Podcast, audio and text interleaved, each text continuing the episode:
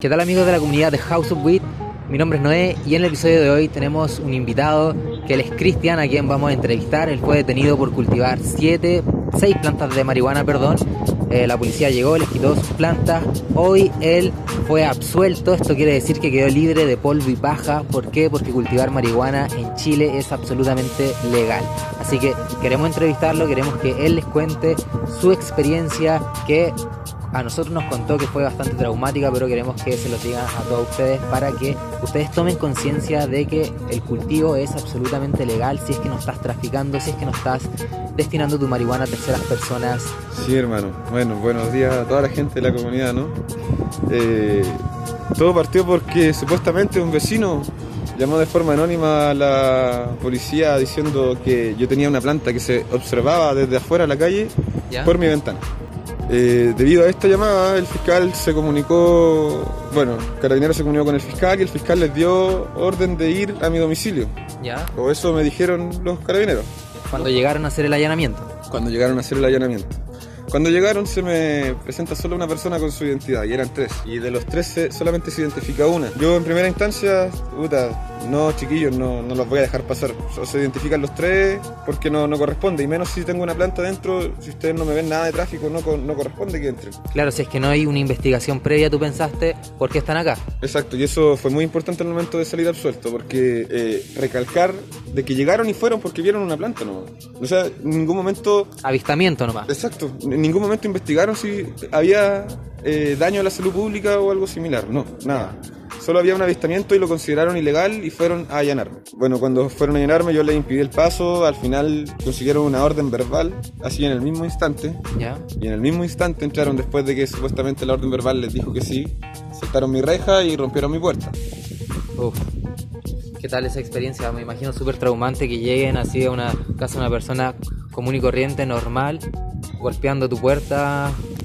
Yo creo que a cualquiera, a cualquiera le molesta ¿no? que una persona desconocida dentro de tu casa uno puede tener quizás qué cosa y da lo mismo porque es de uno y es su espacio personal, ¿cachai? Tú nos contaste que estabas con tu hijo aparte. Tenía a mi hijo, dejé a mi hijo en el coche. Estaba, estaba medio desesperado a ver qué hacía porque estaba yo solo con mi hijo y no estaba su mamá, nadie. Y si me pasaba algo, estaba yo con mi hijo, me podían llevar y quedaba mi hijo solo, no sé. Me, me imaginaba muchas cosas. Y encima cuando entra el carabinero casi le pega a mi hijo al coche. Puta. Pero terrible. Luego de eso el- como que este hombre se tranquilizó y ahí subió al segundo piso. Ya. Me pillaron una bolsa de basura que yo tenía con una hoja y la- las pasaron por 39 gramos de plantas de marihuana en proceso de secado.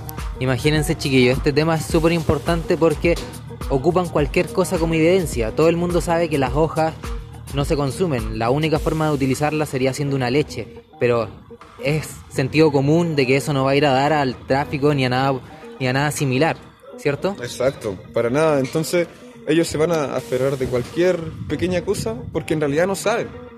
El carabinero no sabe, el fiscal sabe y puede asumir que se mandó una cagada. Pues yo creo que el, que el carabinero el poco sabe de...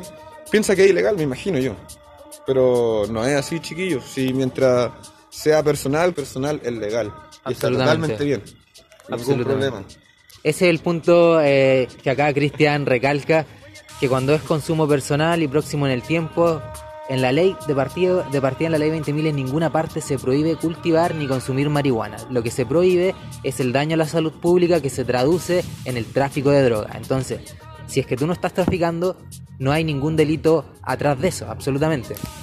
Cuéntame un poquito, Cristian, de eh, lo que pasó, cuándo se llevaron tus plantas, cuánto tiempo estuviste detenido, qué pasó, se te presentó a tu defensora pública, que ese otro temazo acá que tenemos una, una defensora pública acá que Cristian les va a contar su mala experiencia también con la defensa que le presta el propio Estado.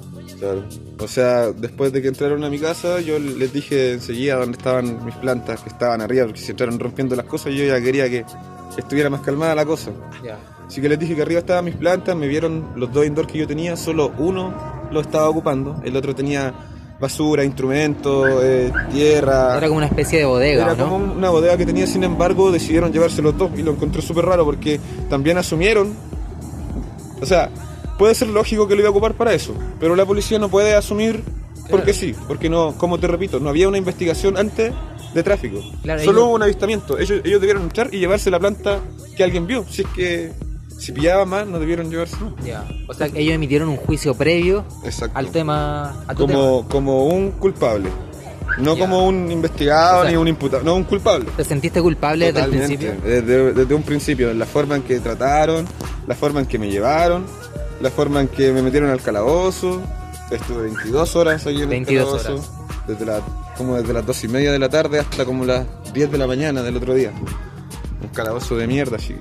Y ahí estuviste, eh, tuviste acceso a la defensora pública, cómo fue ese tema, cuándo te la presentaron y cómo fue tu experiencia. Cuenta un poquito acerca Mm. de eso, que es un temazo también que Cristian no comentó, una injusticia. Cuéntanos un poquito de eso. Bueno, cuando me llevaron del calabozo, lo primero que hacen es llevarte a la parte de atrás de donde hacen los juicios orales, ¿no? Que hay en Lota, creo que un juzgado para el de letra y el oral, es el mismo.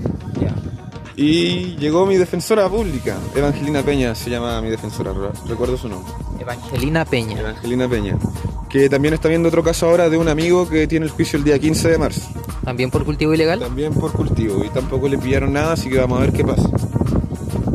Ya, en resumen, llega mi defensora, me lleva a un, a un costado así a conversar de forma entre comillas privada y me empieza casi a incitar, chiquillos, de que yo asumiera un tráfico que ni siquiera previamente estaba investigado porque tenía mis papeles en blanco, entonces para, para que esto no, no llevara un proceso muy largo, ni para mí ni para ella, ni no me afectara, que lo acabara asumiendo todo. Que asumiera mi culpabilidad y El haciéndome, camino rápido. claro, haciéndome entender de que yo no tenía una salida en realidad, de que era mi opción. Que fuera de eso era voy a hacer la cárcel o otras cosas, ¿cachai? Ya. Era mi opción. O sea, en síntesis te atemorizó y quiso que tú te declararas cu- culpable desde el primer momento para que esto terminara rápido, para que tú salieras de esto Eh, lo más rápido posible. En síntesis dañó la salud pública, dañó mi salud Tu mental. salud mental, ¿no? Claro. Oye, ¿y cuánto tiempo duró este juicio? Este juicio, poco más de un año duró. Eh, sí, un año, un poquito más de un año, un año, un mes más o menos duró. A la comunidad cristian fue absuelto, lo que quiere decir que eh, se demostró que él no era culpable de ningún delito y lo dejaron libre, sin ninguna pena, sin ninguna multa, sin nada, porque su actuar fue siempre lícito, ¿cierto? Exacto, totalmente lícito según las tres magistradas que estaban ahí en el juzgado. eh, yo no estuve en ningún momento cometiendo ningún delito teniendo mis plantas en mi casa. El problema es totalmente del Estado que quiere entrar a tu domicilio y romper tu propiedad privada a ver si es que encuentra algo porque no investiga, no, no sabe, no, no va donde los lugares que realmente pasan cosas y llega y entra donde, donde está la primera señal, ¿no? Para pillar algo. Respecto a tu propia salud, que tú nos contaste que te afectó bastante, eh, el tema también en tu universidad, tú estabas estudiando, afectó este juicio rotundamente en tu día a día, ¿cierto? Nosotros vimos en los medios que se comunicó la calle donde había sido esto, La eh, casa, la casa, el nombre. el nombre, salió, te mancharon tu nombre. Y eso Incluso es- salió en la radio de Lota. Salió en la radio de Lota, nosotros vimos la noticia, nosotros nos enteramos de tu caso por la radio Bio Bio. Y en la radio Bio Bio de partida dijeron que eran siete plantas Ajá. cuando eran seis. Sí. Y en todo momento tenían un tono culposo Sí. de tu de tu actuar, que simplemente es cultivar marihuana como lo hacemos todos. De hecho, creo que en el párrafo que escribieron de mí, la palabra traficante de más que salía un par de veces. O sea, para, para el lector que lee así nomás por encima cualquier noticia, basta con poner un poco esas palabras en la redacción para que diga, ah, estos, estos hueones están todos traficando o algo así, ¿cachai? están en algo malo. Están en algo malo y está bien que caigan todos estos presos. Algo así hacen pensar. Y así los medios se alinean todos para que esto sea así. ¿eh? Imagínense, chiquillos, esto es súper importante, cómo los medios a través de los años siempre han perseguido, han demonizado a todas las personas que cultivan, personas normales, como estamos con Cristian acá, yo lo veo, una persona común y corriente, súper buena onda, pero esta es la, la política que se ha utilizado lamentablemente por muchos años, esperamos que pare y por eso también quisimos entrevistar a Cristian, quisimos saber su historia, contársela a todos ustedes, a toda la comunidad, para que sepan que son sus derechos, cuáles son sus derechos. Lo más importante para poder defendernos es conocer cuáles son nuestros derechos, si no, no podemos defendernos, no podemos, por ejemplo, en el caso de Cristian, decirle a su defensora pública que él está actuando lícitamente, cuando la defensora lo único que quería hacer era que él tomara el camino corto y eligiera esa alternativa de ser culpable, ¿cierto? Y también ganar su plata, si la, hay que saber de que las defensoras licitadas ganan por caso. Ah, por caso, imagínate. Qué terrible. Entonces, que pasen todos los casos. Así es.